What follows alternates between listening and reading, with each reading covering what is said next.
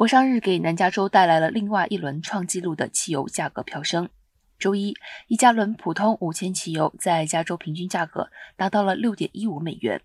以下是南加州一些县的一加仑普通五千汽油价格：洛杉矶县六点一六美元，奥兰治县六点一四美元，圣伯纳蒂诺县六点零五美元。